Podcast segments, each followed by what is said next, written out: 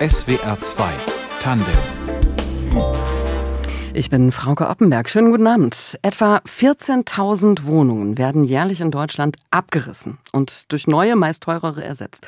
Dadurch entsteht erstmal kein neuer Wohnraum, bezahlbarer wird vernichtet und solche Abrisse belasten zudem Klima und Ressourcen, kritisiert mein heutiger Gast. Die Architektin und Professorin Andrea Klinge unterrichtet zirkuläres Bauen in der Schweiz und Konstruktion und Entwerfen am KIT in Karlsruhe. Schönen guten Abend, Frau Klinge. Hallo. Architektur kommt vom Wortbegriff her aus dem Griechischen und heißt Baukunst. Das heißt also, Architekten sind keine Bauingenieure, sie schauen mehr so auf die Ästhetik. Oder inwiefern ist für Sie Architektur mehr als die künstlerische Gestaltung eines Bauwerks? Klar geht es natürlich in erster Linie auch um eine Gestaltung äh, unserer gebauten Umwelt, aber wir sehen, dass wir damit auch an äh, Grenzen stoßen und ähm, dass wir dringend über andere Themen nachdenken müssen, wie die Nachhaltigkeit. Das kreislaufgerechte Bauen ist natürlich gerade in, in aller Munde, weil der Bausektor extrem viel Ressourcen beansprucht und was Sie gerade angesprochen haben, äh, zurzeit sind wir auf einem Weg, dass wir doch sehr schnelle Erneuerungsraten haben und der Abriss in vielen vielen, vielen Städten schon fast wehtut, wie ich finde, und ähm, wir auch da hingucken müssen. Also es geht natürlich auch um, um äh, Lebensdauer von Gebäuden, um gute Konstruktionen, die wieder lange halten, um die Materialwahl, die halt unseren Planeten nicht so stark belastet. Also Architektur muss neu gedacht werden. Auf jeden Fall. Warum das so ist, darüber sprechen wir heute Abend in SWR 2 Tandem.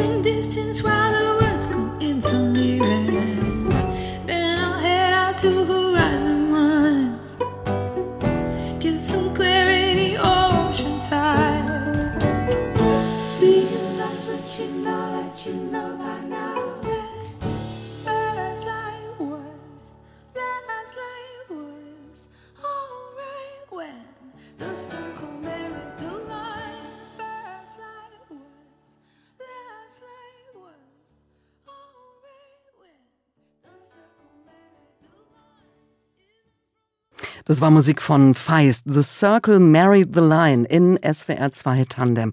Über die Zukunft des Bauens sprechen wir heute Abend. Mein Gast ist die Architektin Andrea Klinge, Professorin für zirkuläres Bauen an der Fachhochschule Nordschweiz in Basel. Und seit März dieses Jahres hat sie auch eine Professur für Konstruktion und Entwerfen am Karlsruher Institut für Technologie inne. Wie wohnen Sie eigentlich? Wir wohnen in einem ehemals besetzten Haus, also wir, mein Mann und ich. Und ähm, was vor dem Abriss bewahrt wurde, schönerweise muss man sagen, das war äh, ein Haus, was aus dem Jews Claims kam und äh, sollte wirklich abgerissen werden. Und mein Mann hat sich vor, boah, ist jetzt auch schon wieder über 20 Jahre her, äh, damals für den Erhalt eingesetzt und ähm, hat das äh, gemanagt und es war damals äh, besetzt und hat es auch mit den Hausbesetzern saniert. Das war dann noch während Ihrer Studienzeit, oder? Genau, er hat es wirklich ähm, als Projekt in seinem Studium auch gemacht. Was ist denn das für ein Haus? Also warum war das erhaltenswert? Das war damals äh, vielleicht äh, noch nicht so wie heute so präsent als Thema, aber ich glaube, es ging äh, grundsätzlich damals auch schon darum, also so von einer architektonischen Gestalt äh, würde man jetzt äh, ne, nicht unbedingt sagen, das ist ja ein tolles, äh, eine tolle Gründerzeit gewesen, aber es war trotzdem ein tolles Haus und tolle Grundrisse und ähm, da ist richtig was Schönes auch draus entstanden. Warum passiert das eigentlich so selten, dass alte Häuser, auch wenn sie eben nicht unter Denkmalschutz stehen, dann können sie ja nicht abgerissen werden, aber wenn sie das nicht sind, ja nicht abgerissen werden, dass sie erhalten werden. Ich glaube, das ist vielschichtig, das Thema. Also einerseits haben wir uns, glaube ich, immer stärker dazu entwickelt, dass wir ähm, äh, eigentlich immer konsumieren, sage ich jetzt mal provokant, Dinge nutzen für eine gewisse Zeit und dann wird's alt und dann kann's weg. So, das hat wahrscheinlich auch damit zu tun, dass ähm, früher Ressource natürlich extrem teuer war und durch die Industrialisierung und die ganze maschinelle Herstellung äh, ne, hat sich das natürlich total äh, gewandelt. Jetzt ist die Arbeitskraft eher äh, das Thema, was teuer ist, aber Ressource nicht mehr. Deshalb können wir eigentlich vermeintlich glauben wir Ressource vernichten. Und das hat halt auch so ein bisschen den Bausektor natürlich befallen. Und äh, was natürlich dazu kommt, ist, dass wir, äh, und da muss man sich nichts vormachen, einem enorm hohen äh, Spekulationsdruck unterliegen. Für viele InvestorInnen ist es günstiger, abzureißen, weil das natürlich auch kalkulierbarer ist, das Risiko. Sich mit einem Bestandsgebäude auseinanderzusetzen, birgt sehr viel mehr Risiken. Und äh, wir haben das Thema, dass man oftmals auf den ähm, Grundstücken dann sehr viel mehr Fläche realisieren kann und damit natürlich eine ganz andere Rendite abschöpfen. Aber ökologisch wäre Sanieren besser als ein Neubau. Ich sage jetzt mal ja. Also das muss man im Einzelfall bewerten, aber äh, in 95 Prozent der Fälle ja. Grundsätzlich müssen wir uns, ähm, glaube ich, klar machen, dass ähm, der Bausektor ist sehr CO2-intensiv was sich nachhaltig auf, äh, auf die Umwelt auswirkt. Und ähm, wenn das Gebäude eigentlich noch stehen kann und das frühzeitig zerstört wird, zerstören wir eigentlich auch das gebundene CO2 im Gebäude und, und brauchen wieder Neues, ähm, was wir eigentlich nicht mehr haben, um neu zu bauen. Vor fast genau einem Jahr haben diverse Architektinnen und Architekten und Umweltverbände in einem offenen Brief an die Bundesbauministerin Clara Geiwitz ein Abrissmoratorium gefordert. Sie haben zu den Erstunterzeichnenden gehört. Warum? Also was war Ziel dieses offenen Briefs? Äh, einfach dieses, äh, die Politik mit ins Boot zu holen und das Bewusstsein zu schärfen. Also was, was glaube ich schon auch ein Thema ist, ist, dass die Politik uns als Baubranche nicht so richtig auf der Agenda hat. Ne? Also wir, wir segeln so ein bisschen unterm Radar. Äh, man, man weiß eigentlich gar nicht so richtig, was, was der Hebel wäre, wenn es um Klimaschutz geht, was wir dazu beitragen können. Aber der Bausektor wird ja jedes Jahr angemahnt, dass die CO2-Ausstöße zu groß sind und, und, und ja, aber es tut sich trotzdem nichts. Und Nein. das ist einfach ein Thema der, der Politik. Also beispielsweise Abriss ist vor, ich weiß jetzt nicht ganz genau, äh, wie langer Zeit, aber es ist genehmigungsfrei gestellt. So, das ist natürlich ein Riesenproblem. Das hat man damals gemacht, weil die Bauämter zu überlastet waren, also in, in einem positiven Sinn. Aber das dreht sich jetzt gerade. Ne? Das, das geht jetzt komplett nach hinten los. Äh, es gibt eigentlich kein Regularium mehr, äh, was nochmal draufschaut und sagt, Moment mal bitte, warum soll denn dieses Gebäude abgerissen werden? Also ein Argument in dem offenen Brief ist die Verdrängung, die mit Abriss und Neubau oftmals einhergeht. Also in den alten Häusern, die da abgerissen werden, wohnen ja meist Menschen, die, die sich die Wohnung in den neuen Häusern dann nicht mehr leisten können. Aber könnten Sie sich denn eine Wohnung in einem sanierten Altbau leisten? Das ist, glaube ich, ein Thema, wo wir hin müssen. Also Wohnen ist ein Grundrecht und ich glaube, wir müssen dazu übergehen, dass das Gut Wohnung nicht ähm, als Spekulationsobjekt dient. Und das kriegt man auch in einem sanierten Altbau hin. Also vielleicht ist unser Gebäude gar nicht so schlecht. Als Beispiel, da ist natürlich damals eine Förderung geflossen, weil das ähm, war ein spezielles Haus. Es war halt dem Mietmarkt entzogen. Wie gesagt, es war besetzt. Der Berliner Senat hat da eine Förderung dazugegeben, um dieses Haus zu sanieren. Aber wir waren 20 Jahre lang in der Selbstverwaltung und haben extrem günstige Mieten gehabt. Mhm. Weil bei mir gegenüber ähm, ist gerade ein altes Haus saniert worden, das glaube ich so ungefähr 100 Jahre alt ist aber so edel. Also alle Mieter sind raus, die Wohnungen stehen jetzt zum Verkauf und die Dachgeschosswohnungen, ich habe mal nachgeschaut im Netz, die stehen da mit 1,6 bis 2,4 Millionen drin. Ja, ja, das ist ein Riesenthema. Das, das hat auch am Ende wieder was mit Anforderungen zu tun. Also einerseits natürlich auch die Intention, die, die ähm, äh, Häuser hochpreisig zu sanieren. Das ist natürlich schon auch erklärtes Ziel der Investoren. Aber es hat auch zum Teil mit Anforderungen zu tun, die wir beispielsweise im Schallschutz haben, die wir auch immer wieder hinterfragen. Und interessanterweise, die meisten Menschen wünschen sich ja eigentlich die Gründerzeitgebäude, wollen da drin wohnen mit all den vermeintlichen äh, Schwierigkeiten, dass man halt, wie gesagt, ne, äh, Geräusche hört und so weiter und so fort. Und aber wenn es um die Sanierung geht, dann muss es immer High-End sein. Und das ist, äh, ist glaube ich, nicht zielführend. Das ist genau das, was Sie ansprechen. Ne? Wir haben äh, Wohnungen, die viel zu teuer sind, die sich keiner mehr leisten kann. Und das macht natürlich keinen Sinn. Gab es Häuser, bei denen es Ihnen richtig wehgetan hat, dass sie abgerissen wurden? Eigentlich tut es mir fast bei jedem Haus weh, wenn ich ehrlich bin, weil ich immer denke, es ist einerseits der Umweltschutz, es ist die Baukultur, ne, die Menschen, die vertrieben werden. Also das ist ja ganz, ganz vielschichtig, diese Thematik. Und oftmals äh, entstehen Gebäude, die ja nicht besser sind, ganz im Gegenteil. Da entstehen ja oftmals Architekturen, wo man sich eigentlich jetzt schon irgendwie ausrechnen kann, dass die vielleicht noch äh, kürzer stehen und dann nach 30 Jahren äh, womöglich abgerissen werden. Ihr Elternhaus haben Sie vor dem Abriss bewahrt? ja, das ist ganz interessant. Also bei uns, ich komme aus einem ganz kleinen Dorf an der holländischen Grenze und ähm, meine Mutter ist vor zwei Jahren gestorben und ähm, dann ging es natürlich darum, was machen wir mit dem Haus. Und es gibt äh, bei uns im Dorf zwei äh, Bauunternehmer, die das ganze Dorf umkrempeln. Und die haben natürlich relativ schnell auch bei uns angeklopft, weil klar ist, ne, super, äh, da wohnt jetzt keiner mehr. Das kann man kaufen und dann halt ähm, platt machen. Genau. Ja. So, und da haben wir dann als Familie gesagt, also meine Geschwister und ich, äh, das machen wir auf gar keinen Fall, alleine schon aufgrund der sozialen Strukturen. Also unsere Nachbarn, äh, die hatten schon total Schiss, dass das passieren wird. Und äh, nee, Abriss wäre überhaupt nicht denkbar gewesen. Weil ich denke, vor der Frage stehen ja aktuell oder auch in den nächsten Jahren ganz viele Erben, die Muttis Häuschen bekommen und sich fragen, was mache ich damit? Kann ich sanieren? Kann ich es verkaufen? Oftmals fehlt das Geld, um es zu erhalten. Dann wird verkauft, dann wird es platt gemacht. Oder kann man da irgendwie sich dafür einsetzen, dass man es verkauft und es trotzdem nicht, nicht abgerissen wird? Das ist, glaube ich, langfristig ist es schwierig, äh, irgendwie das zu realisieren. Ne? Also klar könnte man jetzt in einen Kaufvertrag reinschreiben, äh, dass das Haus nicht abgerissen werden darf. Ähm, aber dann beim Wiederverkauf ist, glaube ich, dann so eine Klausel spätestens irgendwie durch. Und äh, da wird es wahrscheinlich dann relativ schnell auch ein System geben, wo der Erstkäufer an den Zweitkäufer verkauft. Also das wird, glaube ich, relativ schnell ausgehebelt werden. Nee, da brauchen wir die Politik. Ne? Die muss einfach gegen diesen wahnwitzigen Abriss Regularien einsetzen.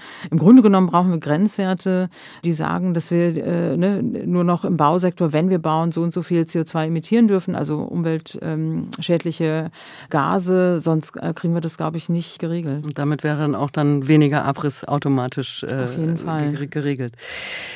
Wir sprechen gleich noch mal ein bisschen weiter, ähm, nicht nur über weniger Abriss, sondern auch, wenn neu gebaut wird, wie das ressourcenschonend geschehen kann. Ähm, vorher hören wir aber noch einen Song, den Sie sich gewünscht haben, nämlich The Coincidentalist von Howie Gelb. Was verbinden Sie mit dem Song?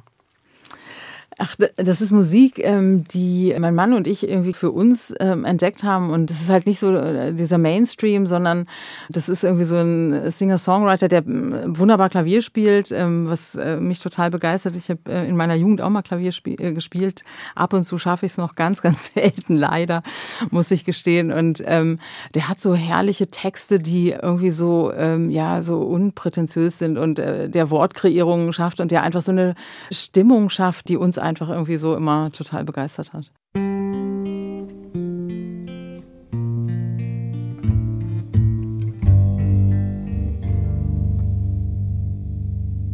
Do you believe in the coincidentalist?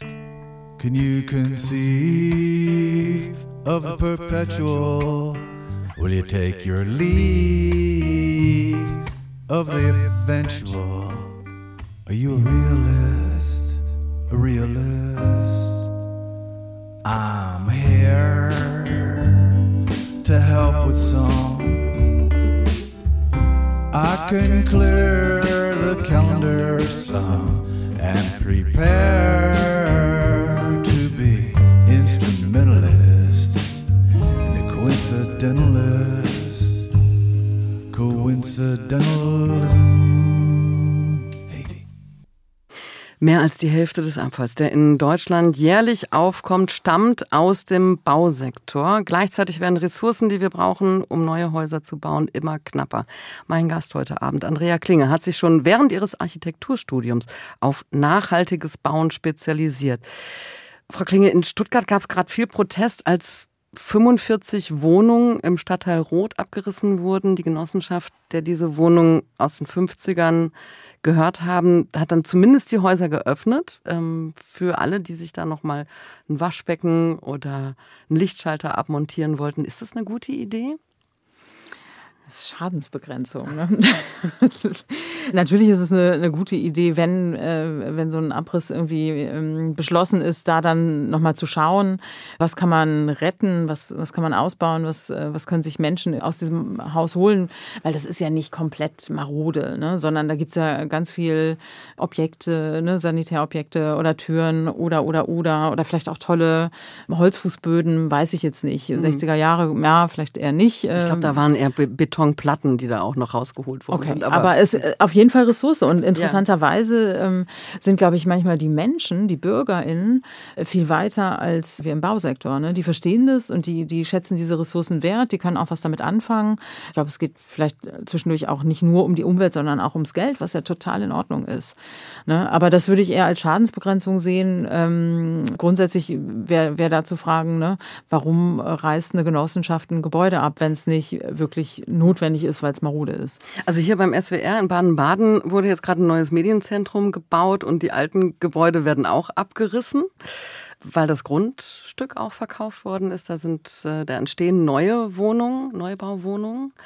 Aber auch da frage ich mich, was passiert aus, aus mit diesem Material aus den alten Gebäuden? Also da sind tolle Holzläufe an den, an den Treppengeländern. Äh, also wird sowas recycelt eigentlich? Es gibt's da also es, es, gibt natürlich äh, Bestrebungen, ähm, das sind aber immer noch zarte Pflanzen und die werden nie ähm, alle Gebäude abdecken, äh, die zurzeit abgebrochen werden. Ne? Das ist klar. Aber es gibt, ähm, also ich glaube, das Baubüro in situ aus der Schweiz äh, von Barbara Buser gegründet, waren eine der ersten Organisationen, die sich um diese Thematik gekümmert hat. Die machen das eigentlich seit 30 Jahren, dass sie sich im Bestand organisieren und auch dieses Thema mit wiederverwendeten Bauteilen sehr stark vorangetrieben haben.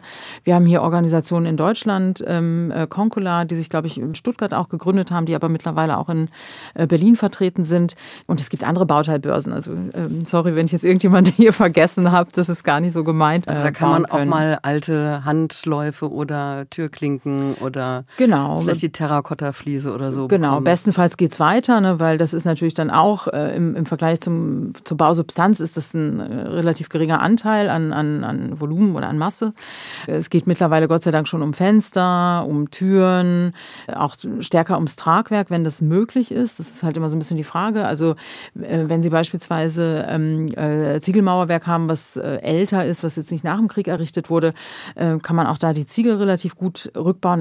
Äh, da passiert schon eine ganze Menge und alles, was ähm, an, an Beton irgendwie rauskommt, ähm, das geht zum Teil in, in Recyclingbeton schon. Vieles geht aber auch noch in Straßenbau. Mhm. Ich habe mich gewundert. Also die, die Recyclingquote im Bausektor liegt bei bei über 80 Prozent. Ja, da muss man dann aber schon mal ein bisschen genauer hinschauen und dafür sind sie ja da. genau und äh, die Lupe draufhalten. Ähm, vieles geht dann wirklich in Straßenbau. Klar kann man natürlich jetzt sagen, dafür braucht man auch Material und es ist doch super, dass das Recyclingmaterial ist. Ähm, da würde ich dann aber auch irgendwann mal die Frage stellen, wie viele Straßen brauchen wir denn noch? Und ne, das soll sich ja auch verändern mit unserer äh, modernen Mobilität, äh, dass wir einfach vielleicht weniger äh, Straßen haben und das irgendwann auch rückbauen. Ähm, aber das große Thema beim Recycling ist ist einfach, ähm, dass wir zwar, was das Thema Ressource angeht, ähm, gute Ergebnisse haben, weil wir ne, natürlich die Ressourcenentnahme reduzieren können, hilft aber noch nicht bei der ganzen Thematik der ähm, klimaschädlichen Gase. Weil gerade bei einem RC-Beton habe ich halt wieder neuen Zement, den ich hinzugeben muss und das, das hat genauso viel CO2-Emissionen wie ein, wie ein Normalbeton. Mhm. Sie sind unter anderem in Bern Professorin für zirkuläres Bauen. Ich habe nachgeschaut, das bedeutet, kein Rohstoff soll je wieder weggeschmissen werden. Alles wird in immer wieder neuen Kreisläufen wiederverwendet. Wie soll das funktionieren? Wie genau funktioniert zirkuläres Bauen? Das ist natürlich äh, jetzt erstmal das Wunschdenken. Ne? Wie weit man das dann äh, bei allen Materialien durchhält, äh, ist dann schon nochmal eine Frage. Aber die Idee ist einfach die, dass wir Gebäude so konstruieren zukünftig, wie man es eigentlich schon auch vor dem Krieg gemacht hat, äh, dass man ähm, Bauteile oder Bauteilkomponenten wieder voneinander trennen kann. Dass ich beispielsweise, ich gehe jetzt mal auf den Holzbau, äh, ne, wir haben eine Außenwand und es gibt eine Wetterschale, die die Konstruktion schützt. Und ähm, das ist am Ende auch eine sogenannte Opferschicht. Wenn die Wetterschale halt kaputt ist, dann kann ich die tauschen, aber ich brauche nicht die komplette Außenwand zurückbauen. Also das sind so Prinzipien und wenn ich das das gut trennen kann, dann ist es relativ einfach. Also Sie haben das gerade schon gesagt, so wie vor dem Krieg. Das ist äh, so ein bisschen wie Fachwerkbauweise. Genau, das, ja. genau. Also ne, das Fachwerk ist auf jeden Fall äh, aufgrund der Materialität ein super Vorbild, aufgrund der Materialitäten. Das sind äh, gesteckte Verbindungen gewesen im, im Bereich der Holzverbindungen, die dann vielleicht nochmal gesichert werden, irgendwie über metallische Verbindungen, aber das kriege ich alles raus. Und ähm, äh, die Ausfachungen waren unterschiedlicher Natur. Da war oftmals äh, Lehmsteinmauerwerk reingemauert, was ich auch wieder trennen kann. Lehm ist ein intrinsisch zirkulärer Baustoff, den kann ich wirklich dank der deutschen Normung, äh, die Christoph Ziegert bei uns im Büro maßgeblich äh, mit erstellt hat, kann ich Lehm, äh, weil wir keine anderen Bindemittel haben, außer den, die Tonmineralien selber, wirklich unendlich oft wiederverwenden. Das mhm. ist, ist wirklich ganz besonders und deshalb kommt dieser Baustoff gerade auch wieder, weil immer mehr äh, AkteurInnen ähm, die Vorzüge wirklich auch verstehen. Viele neue Gebäude werden aber trotzdem immer noch aus Glas und Beton gebaut. Sie, Sie, verziehen das Gesicht. Äh, was ist an diesen beiden Materialien denn auf der einen Seite so, ja, so, so toll, dass damit so viel gebaut wird und was ist dann auf der anderen Seite gar nicht so gut für, für die Umwelt? Das sind natürlich Materialien, gerade der Beton, der ein spannendes Material ist insofern, als dass ich ihn gießen kann. Nur leider hat er das Problem, äh, dass er halt extremst äh, CO2-intensiv ist. Und äh, das ist natürlich schon ein Thema, ähm, um das wir uns kümmern müssen. Von daher ist, glaube ich, gerade beim Beton die Maßgabe da, wo er unbedingt notwendig ist, also in erdberührten Bauteilen, aber nicht mehr in der Form im Hochbau, so wie wir es ähm, in der Vergangenheit gemacht haben. Das können wir uns klimatechnisch nicht leisten. Da wird natürlich total viel geforscht. Es wird auch gerade leider sehr viel Greenwashing betrieben, dass wir klimapositiven Beton Beton haben oder grünen Beton oder oder oder äh, stimmt aber im Detail nicht. Das müssen Sie kurz erklären, was Greenwashing heißt. Also das heißt, er wird als besser dargestellt, als er, genau, als er eigentlich ist. Also es gibt dann so äh, Spezialitäten des ähm, Holz in Beton mit eingebracht wird, um, äh, weil Holz äh, CO2 speichert, das wissen wir, um die Bilanz äh, zu verbessern. Aber eigentlich brauche ich ah, das ja. Holz gar nicht im, okay. im äh, Beton. Also da muss man zurzeit, glaube ich, echt wirklich ein bisschen aufpassen. Und das Problem mit Glas ist einfach, ähm, da stelle ich auch wirklich ähm, uns Architektinnen auf den Prüfstand. Da hat sich eine Architekturästhetik entwickelt, äh, die auch durch die Moderne extrem geprägt wurde, die wir mit kreativem Potenzial, glaube ich, glaube ich, irgendwie äh, überdenken müssen. Ne? Weil wir auch da wissen, reine Glasgebäude, da brauche ich extrem viel Haustechnik, um so ein Gebäude dann wirklich auch ähm, im Sommer und im Winter betreiben zu können. Äh, auch das ist alles Energie, das ist, äh, ne, die, die wir eigentlich gar nicht mehr haben. Das heißt also, wir brauchen auch eine neue Architektursprache, eine neue Fall. Ästhetik? Auf jeden Fall. Wenn wir davon nicht wegkommen, dann ähm, äh, wird das, glaube ich, extrem schwierig. Das sieht man auch immer. Also es wird zwar besser, wenn man sich so anguckt, was gerade für Projekte äh, prämiert werden. Ähm, ganz, ganz viele Holzgebäude, was uns natürlich total freut, weil Holz wirklich ein, ähm, ein sehr guter Baustoff ist, was nachhaltiges Bauen angeht und weil man mit Holz sehr gut kreislaufgerecht bauen kann. Aber auch da sind zum Teil die Glasfassaden noch einfach zu stark ausgeprägt. Die Architektin Andrea Klinge ist heute Abend mein Gast in SWR 2 Tandem und wir sprechen über die Zukunft des Bauens und was sich in der Architektur verändern muss. Sie haben Architektur studiert an der TU Berlin, sich dann aber auf nachhaltiges Bauen spezialisiert an der London Metropolitan University. Vor Ihrer universitären Laufbahn haben Sie aber Tischlerin gelernt. Warum das? Ich hatte, glaube ich, wirklich so ein bisschen das äh, Problem, dass ich überhaupt nicht wusste, was ich machen soll oder was ich werden soll. Und mein Vater, der war richtig cool, der konnte das total verstehen. Ähm, er selber kam aus ganz, ganz armen Verhältnissen damals noch. Der hat noch den Krieg als junger Botte irgendwie so ein bisschen mitgekriegt und ähm, hat den elterlichen Betrieb übernommen. Das war eine äh, Schuhmacherwerkstatt und hat dann aber die Möglichkeit gehabt zu studieren. Und ähm, dann sagte er zu mir, okay, pass auf, ähm, ich kann das total verstehen, das ist echt schwierig heutzutage. Du kriegst ein halbes Jahr, da kannst du dir angucken, was du willst. Danach musst du dich entscheiden.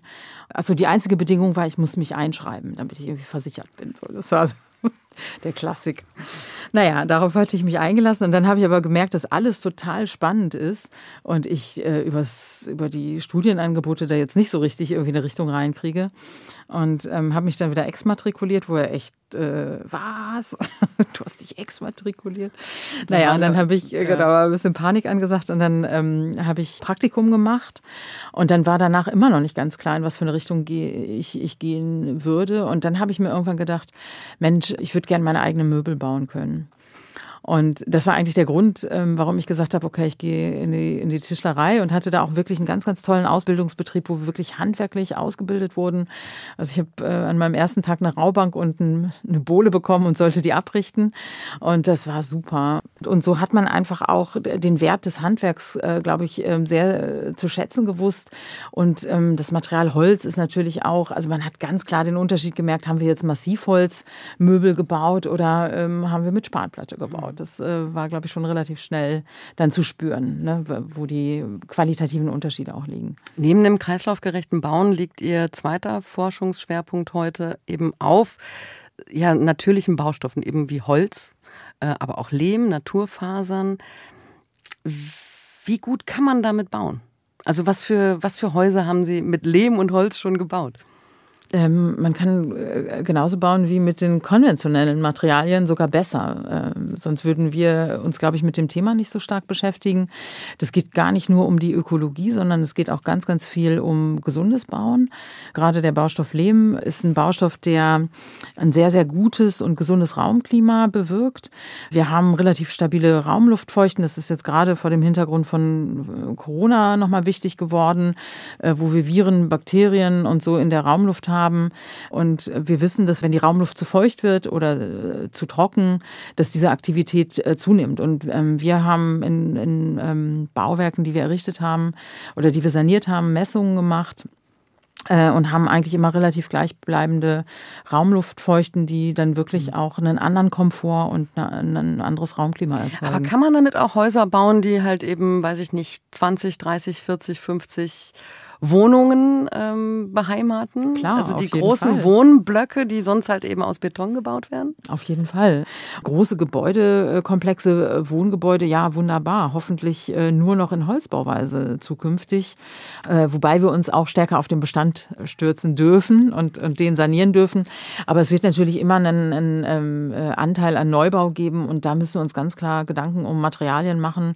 Und Beton gehört da, glaube ich, zukünftig nicht mehr in der Form dazu, wie wir ihn zurzeit einsetzen. Wir müssen noch mal ganz genau sagen, warum eigentlich Beton ja, also er ist in Verruf geraten, aber keiner weiß so genau, was ist jetzt eigentlich so schlimm an Beton. Also das ist, es ist das CO2, was dabei entsteht oder ausgestoßen wird? Genau, also die Zementherstellung ist halt sehr CO2-intensiv. Da wird auch zu geforscht, das ähm, wird auch verbessert, aber die, ja, die Verbesserungen sind gerade wirklich sehr, sehr gering. Und wir haben äh, vom, vom CO2-Budget, was uns noch äh, bleibt als Weltengemeinschaft, da, äh, da steuern wir auf, auf eine Grenze zu, die bald dann auch erschöpft ist. Also von daher sollten wir keine CO2-intensiven Baustoffe mehr da nutzen, wo sie nicht absolut mhm. notwendig sind. Und CO2, wie CO2-intensiv wäre zum Beispiel Lehm, muss ja auch abgebaut werden.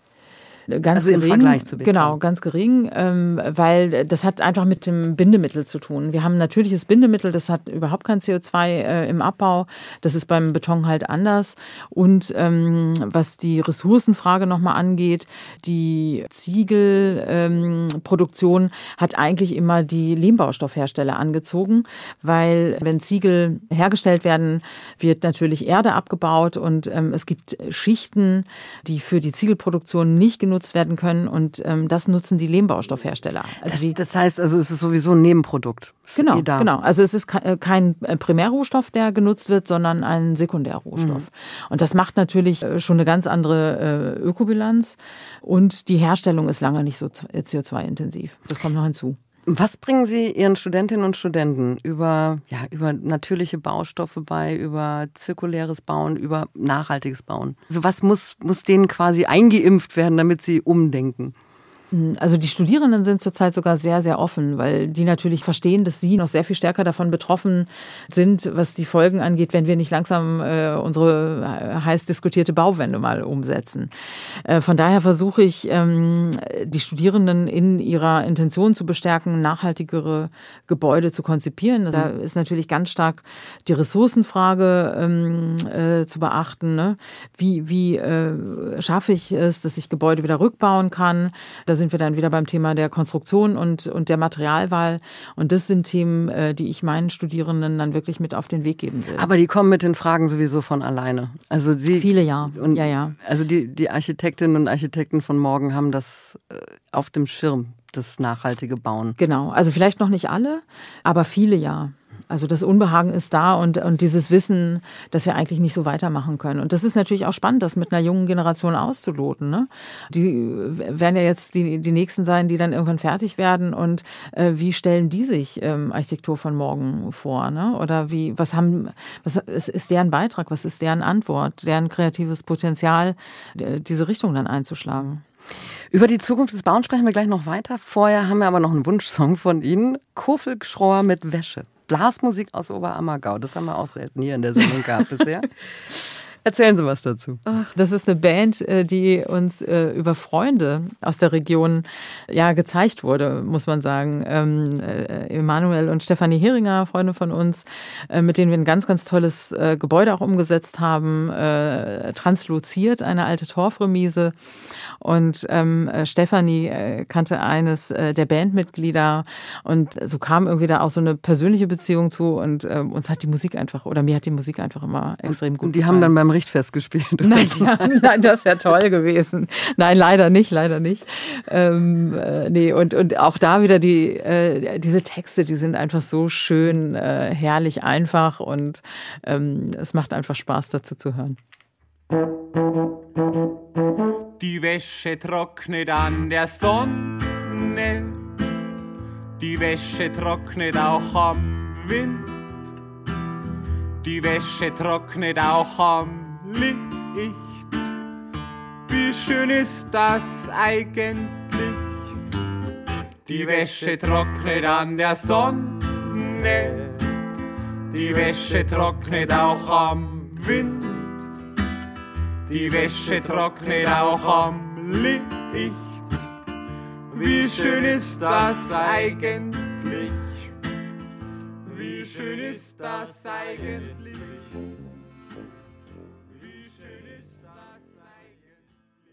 700.000 Wohnungen fehlen in Deutschland. Die Situation auf dem Wohnungsmarkt wird immer dramatischer und gleichzeitig stehen viele Wohnungen leer, alte Häuser werden abgerissen. Die Architektin Andrea Klinge ist heute Abend mein Gast. Frau Klinge, ein Grund, warum ja wenig gebaut wird, jedenfalls sagen das die Baugesellschaften, das sind die vielen Bauvorschriften, die wir in Deutschland haben, also die günstiges Bauen zunehmend schwieriger machen. Diese Regularien werden ja, wahrscheinlich noch strenger, wenn wir die Klimaziele erhalten wollen in den kommenden Jahren. Welchen Handlungsspielraum hat die Bauwirtschaft denn überhaupt noch? Nee, da würde ich vielleicht sogar sagen, äh, wir könnten es auch wieder vereinfachen. Also man könnte die ausmisten, die Bauvorschriften. Genau, auf jeden Fall. Wir haben, ich glaube, wir haben im Bausektor 4500 ähm, Normen. Genau. Danke für den Blick. Das verstehen selbst wir nicht mehr. 4500. Ne? Was sagen Sie, wie viel könnten davon weg? Ach Gott, das Über ist ja schwierig. Viele widersprechen sich halt auch, viele Normen. Und da muss man spätestens mal ansetzen. Besser früher als später äh, und das aufräumen. Welche Ansätze sehen Sie als, als praktikabel, um mehr Wohnraum zu schaffen? Äh, also, wir haben ja schon über Sanieren statt Abreißen gesprochen. Was gibt es noch? Aufstocken, Wohnraum verdichten? Genau, also Aufstocken ist mit Sicherheit äh, Gebot der Stunde auch. Das wird ja auch schon viel gemacht. Also eine Nachverdichtung im Grunde genommen auf dem Footprint des Gebäudes, so dass ich keine Fläche mehr versiegel. Das ist auch ganz wichtig beim, beim nachhaltigen Bauen. Es geht nicht nur um Ressourcen und Kreislaufgerechtigkeit, sondern es geht auch um das Ökosystem Boden, was wir total unterschätzen. Und wir sehen ja versiegelte Flächen, was wir an, an äh, Regenwasserereignissen haben, was dann irgendwie zu Flutkatastrophen führt, ist auch ein Riesenthema. Und das andere, was ich eigentlich sehe, und das äh, ist natürlich delikater, die äh, Flächeneffizienz. Also wenn man sich anschaut, ähm, wie wir auch äh, die Wohnfläche pro Kopf erhöht haben, dann ist das signifikant. Wir setzen gerade ein, Projekt um mit einer Berliner ähm, Wohnungsbaugesellschaft, wo wir wieder runter sind auf 22 Quadratmeter pro Kopf. Und ähm, das sind keine schlechten Wohnungen, sondern da geht es dann eher darum, dass man Individualfläche reduziert, mehr auf Gemeinschaftsfläche setzt und wieder eher das Teilen im Vordergrund Vordergrund hat und nicht so sehr dieses, ne, ich muss dies haben, ich muss jenes haben, ich brauche ein eigenes Gästezimmer, was dann die ganze Zeit leer steht, ich brauche ein eigenes Büro, was die ganze Zeit leer steht, sondern da kann man, glaube ich, sehr viel intelligenter rangehen. Das heißt, auch wir, die wir wohnen, ähm, müssen umdenken? Ja, auch das. Es gibt ja beispielsweise ähm, viele ältere Menschen, die auf, auf einer Fläche wohnen, äh, die sie gar nicht mehr bewirtschaften können und wollen. Und die würden liebend gerne umziehen, aber äh, der aktuelle äh, Wohnungsmarkt lässt es überhaupt nicht zu. Weil die seit 20 Jahren in der Wohnung wohnen, eine Miete genau. zahlen, ähm, die, die würden sich, die würden sich verkleinern und, und verteuern gleichzeitig. genau, so verteuern, genau. Das will natürlich keiner, das, das kann man auch nachvollziehen.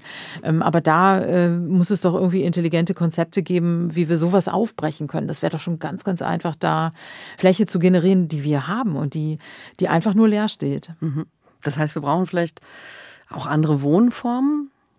Auch das. Also ich habe äh, irgendwann mal, das war ganz interessant, in meiner ersten Phase in Berlin habe ich in einer Wohnung gewohnt, wo es kein Telefon gab und dann musste ich immer in die Telefonzelle rennen und habe dann irgendwann mal ein Portemonnaie gefunden, ähm, was äh, einer, wie sich rausstellte, einer älteren Dame nach dem Kirchgang irgendwie entwendet wurde und ähm, die Tür ging auf, als ich da geklingelt habe, um das zurückzubringen und es liefen irgendwie äh, drei weitere ältere Damen in dieser Berliner Altbauwohnung äh, durch die Gegend, wo ich gedacht habe, ich kam nun gerade irgendwie aus einem kleinen Dorf in die große Großstadt und habe gedacht, cool, das gab es bei uns auf dem Dorf nicht. Und wenn ich, wenn ich mich ähm, zurückerinnere, war es auch da so. Äh, ne? Meine Mutter, mein Vater ist ja früh gestorben.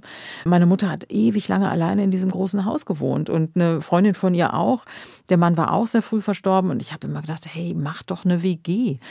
ihr sitzt doch eh jeden Abend zusammen und dann könnt ihr auch noch zusammen kochen. Wie toll. Über die Zukunft des Bauens und des Wohnens haben wir heute Abend gesprochen in SWR 2 Tandem mit der Architektin und Professorin Andrea Klinge.